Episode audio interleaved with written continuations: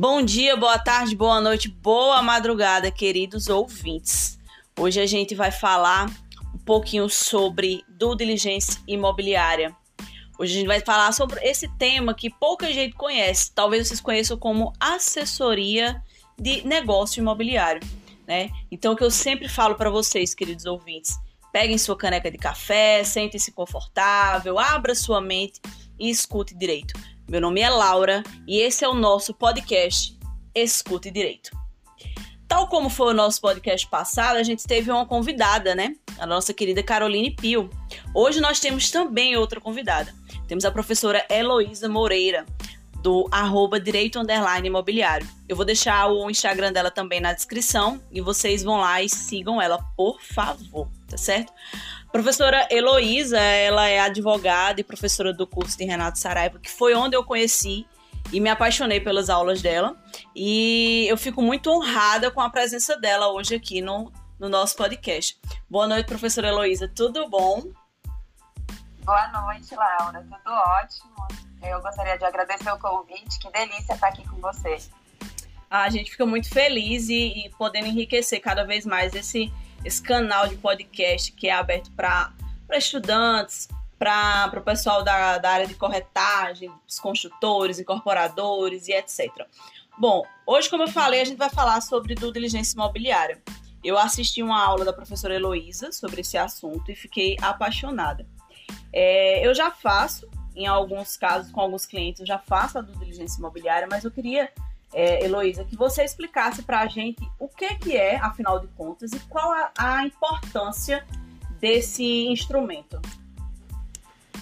Legal. Laura, eu vou falar o mais simples possível, vou dispensar, então, muitos case, muitas palavras técnicas, para que todo mundo consiga efetivamente entender o que é o due diligência. Se você traduzir ao pé da letra, significa devida diligência. E é, no fim das contas, o que seria é, esse instrumento?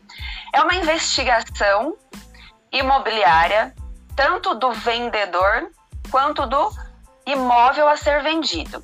Tá? E, então, assim, você busca informações. Geralmente, quem contrata esse serviço é o comprador, mas não impede que seja o vendedor que vá te procurar para fazer isso. É, então, você vai passar um pente fino na, na vida do vendedor por meio de certidões e outras pesquisas mais, né, que a gente vai aprendendo a fazer, a dar uma fuçada na internet e, vamos dizer assim, stalkear a pessoa mesmo. E também o imóvel, tirar todas as certidões do imóvel, procurar ver se tem alguma. Um, como que chama? Alguma ação judicial, qualquer coisa que implique, que traga risco para o negócio a ser, a ser feito. Então, assim, eu considero que é a coisa mais importante é, que tem na negociação, até mais do que você efetivamente negociar o preço, porque se você tem tudo redondo, né, negocia o preço, acha o imóvel dos sonhos, mas ele está cheio de dívidas, não adianta nada. Então, eu acho que ele é de suma importância para evitar dores de cabeça futura. Perfeito. Então quer dizer que é o imóvel que é investigado. Então eu posso dizer que tanto o comprador como o vendedor pode solicitar essa investigação. Exatamente. Mas, assim, 90% das vezes vai ser o, pro, o comprador, porque é ele que tem, vamos dizer, mais a perder com isso.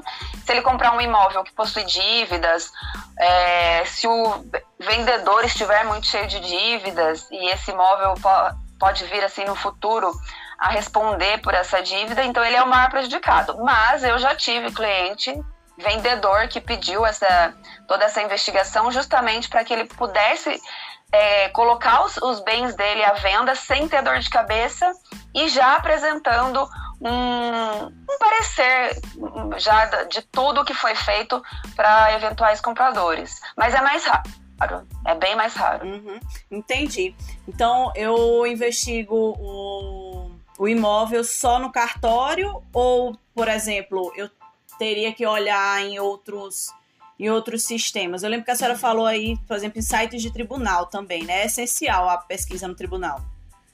Isso. Na verdade, assim, no nome do vendedor, nós vamos pesquisar tributos federais, e aí os tributos federais é aquela certidão conjunta é, da PGFN Procuradoria, Geral da Fazenda Nacional e Poxa, me escapou agora. Mas é uma certidão conjunta da Receita, que vai aparecer todos os tributos federais. Aí você vai também puxar os tributos é, estaduais, para ver se tem, principalmente se for empresa, para ver se tem ICMS, se tem algum imposto sendo devido ali, né, em aberto.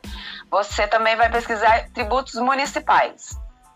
Tudo isso do vendedor. Daí você vai procurar a certidão de tributos mobiliários. Vai também pedir as certidões do TJ, né, do TJ local, TRT, também correspondente àquela região, TST, Tribunal Superior do Trabalho, TRT, Tribunal Regional do Trabalho, e, e protesto. Essas são as, assim, as. É o que eu peço no geral. Se tiver tudo redondo, eu não fico caçando mais muita coisa, porque ela acaba abarcando praticamente a integralidade de tudo. Agora, do imóvel, a gente vai pedir as certidões municipais, imobiliárias, né? Vamos pedir também certidão, se tiver em condomínio, certidão condominial, de, de quitação condominial. Se tiver é, algum indício de que possa estar em uma área que venha a ser desapropriada, a gente pede é, certidão de desapropriação, de tombamento. É, tudo vai depender da característica do imóvel, mas também, eventualmente, de algum dano ambiental. Se for próximo ao litoral, para saber se também uh, é terreno de marinha ou não, né? Em cidades como Uh, Porto Seguro, Rio de Janeiro, ainda que não seja próximo do mar, às vezes pode ser é, é, terreno de, com efiteus e algo do tipo. Então também precisa pesquisar. Tombamento, acho que eu já falei. Uhum. Se eu não falei, tem o, o tombamento e os imóveis que estão na área do entorno do tombamento também precisam ser pesquisados, porque eles também sofrem restrições. E se for imóvel próximo a aeroportos, também precisa, porque eles também sofrem restrições construtivas. Então, assim, é, é um montão de coisa. É um pente fino, né, que faz na, no imóvel, na vida do, do, do vendedor. Porque é engraçado, isso me passou pela cabeça aqui agora, a senhora falando, e eu fiquei imaginando um, um, comprador, né, que acaba que, por exemplo, paga pelo imóvel e de repente na, no momento da escritura descobre que já tem na matrícula do imóvel uma, sei lá, um bloqueio, uma penhora e acaba se frustrando. E o que, o que me vê na, na mente é a frustração efetiva, né, desse, desse comprador, sei lá, de repente é uma grande construtora e contava com esse, com esse terreno para construir um prédio que iria dar um, um valor de venda muito, muito importante, muito grande para ele, e aí acaba que se frustra, né, com essa situação todinha. Exatamente. A análise da matrícula é a primeira coisa que a gente faz. Eu acabei pulando é, é esse comentário, mas assim a primeira coisa que a gente faz até para ver se o, vendedor é efetivamente o proprietário do imóvel. Se não for, a gente tem que exigir uma procuração para esse fim específica, né, especial, para ver se, por exemplo, é um imóvel que tem uma casa construída mas consta como terreno ainda na matrícula, ou seja, ainda vai ter que providenciar a regularização de toda a situação e averbar na matrícula, para ver se tem hipotecas, é, penhoras, alienação fiduciária, enfim, é, é realmente é o, é o, primeiro documento que a gente olha antes de tudo, porque se nele já tiver alguma alguma coisa errada, a gente já começa com o pé esquerdo, né? uhum. né? Não é com o pé, o pé direito. Pois é, aí me vem na cabeça exatamente isso aí, que a conclusão né, que a gente tira é que a due diligência ela não é um gasto desnecessário, ela acaba sendo um investimento né, para que evite futuras dores de cabeça, né, Heloísa? É, ela não é perfumaria. Tem muita gente que acha que fazer essa investigação é, é um luxo, né?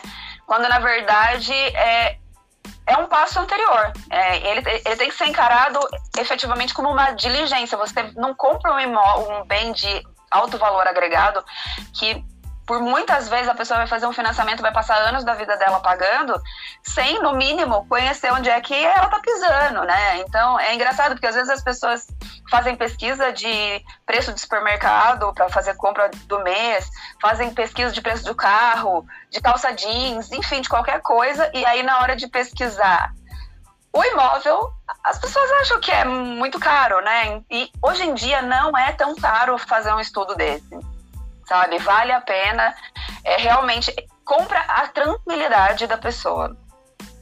Pois é, é, você ao invés de você perder um negócio de milhões em detrimento de pagar, sei lá, alguns mil reais, é, é, sai muito melhor, né, do que efetivamente você ter uma dor de cabeça, e aí depois você tem que, por exemplo, é, eu vou trazer até um termo meu juridiquês, você compra um imóvel, na hora que você vai escriturar, tá bloqueado, você tem que entrar com embargo de terceiro, e aí fica muito mais, muito mais complicado, o que poderia ser evitado com toda essa investigação inicial que é feita né, no, no, na vida do imóvel e na vida do, do vendedor também é, é muito importante a gente saber desse tipo de assunto.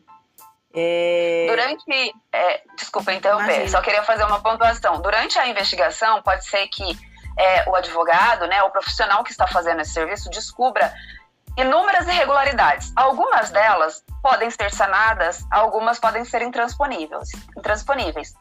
E dependendo da situação, o próprio comprador ele pode tirar proveito disso. Então, por exemplo, o imóvel está sendo negociado a um milhão de reais e ele está cheio de problemas. Aí o comprador ele vai orçar. Quanto custaria para eu resolver isso?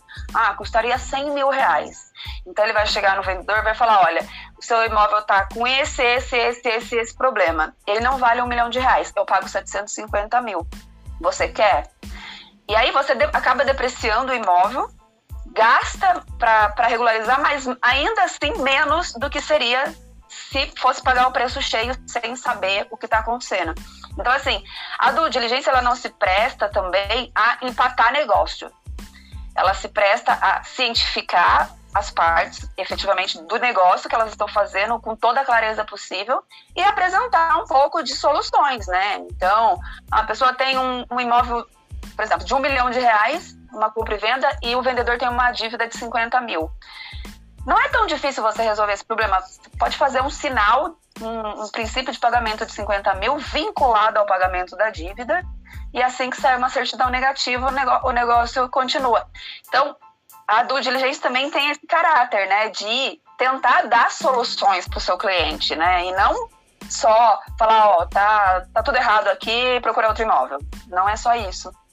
É outra palavra que me vem também na cabeça é segurança, né? Segurança tanto para o comprador como para o vendedor. Porque às vezes acontecem determinadas situações que nem o vendedor sabia, por exemplo, que o imóvel estava irregular.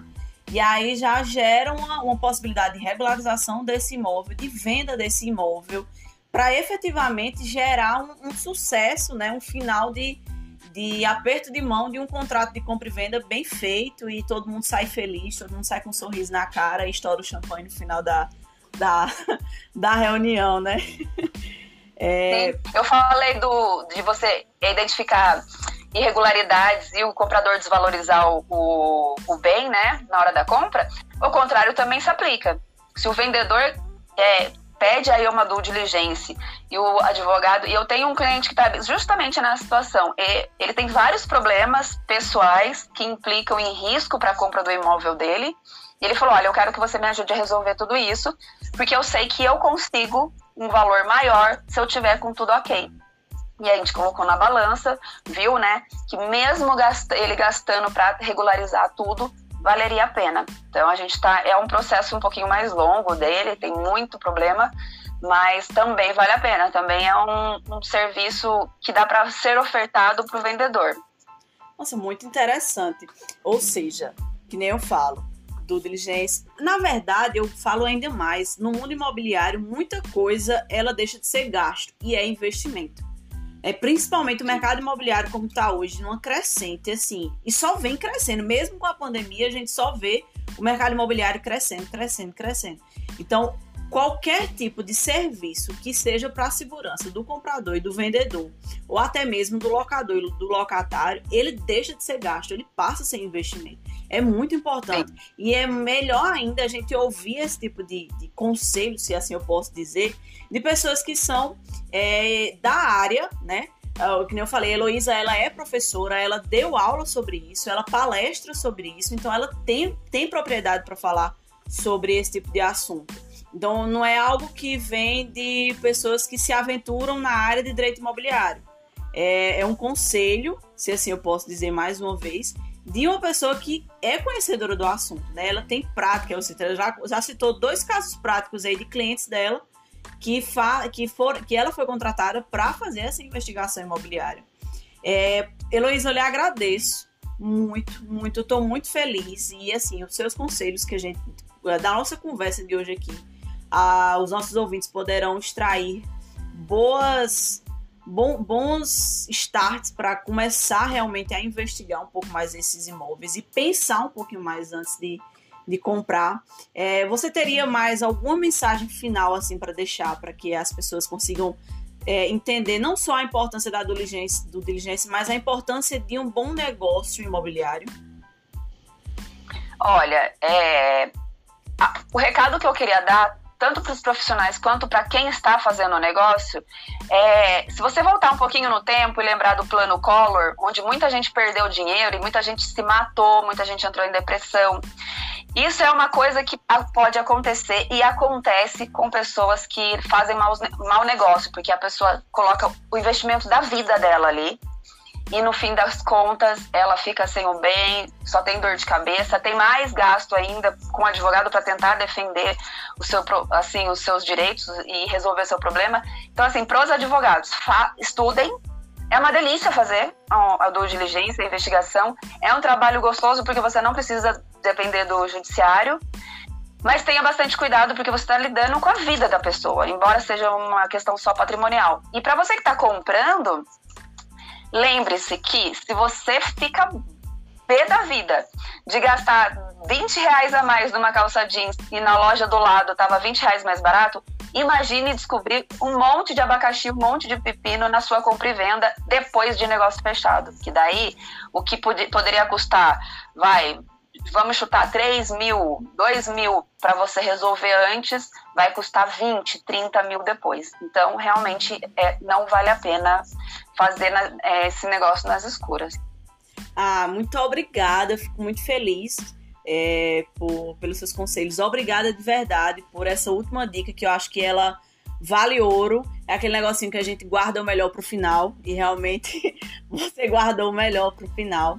É, o podcast Escute Direito só tem a agradecer. Sejam muito bem-vindas. Espero que a gente consiga, sei lá, de repente depois gravar mais alguma outra coisa, porque Vai ser pra Tô mim. dentro. Opa, tudo certo. Trazer, transformar a Heloísa em, em personagem constante aqui no nosso, no nosso podcast. É, muito, muito, muito, muito obrigada de verdade pelo, pelo convite. Eu fiquei muito honrada. É, senhora, e depois que a senhora aceitou, a senhora não, você. Ah, bom. Ah, bom. Depois... Quem, quem tá ouvindo deve achar que eu sou uma senhorinha que tá de bengala já, de tanto que me chama de, sen de senhora. Que nada, que nada. É, é só questão de Ave Maria, é admiração mesmo. É, muito obrigada, Heloísa, por ter por esse por essa honra que me deu em, em gravar aqui com a gente. É, fico muito feliz, seja muito bem-vinda. Espero que outras vezes a gente consiga manter esse, esse, esse contato, né? É... Agradeço o espaço. É, para mim foi uma honra conversar com você. Você é uma pessoa super é, divertida, gostoso. Nem, nem parece que a gente ficou aqui conversando sobre direito, né? Sobre um pouquinho de trabalho, vamos dizer assim. E me chame sim, porque eu vou vir com a maior alegria do mundo e dar um bom dia, boa tarde, boa noite, boa madrugada aí para quem está nos ouvindo. Ah, muito bom. Então, pessoal, esse foi o nosso podcast Escute Direito, nosso quarto episódio. A gente tratou um pouquinho sobre due diligência imobiliária. Compartilhe o máximo que vocês puderem. Convidem as pessoas para para estar tá assinando o nosso canal. Muito, muito obrigada por vocês. Sempre que eu falo, mesmo que de, que de madrugada, pegue essa caneca de café, né? Sentem-se confortável, abra sua mente, escute direito. Até o próximo episódio, pessoal. Tchau, tchau.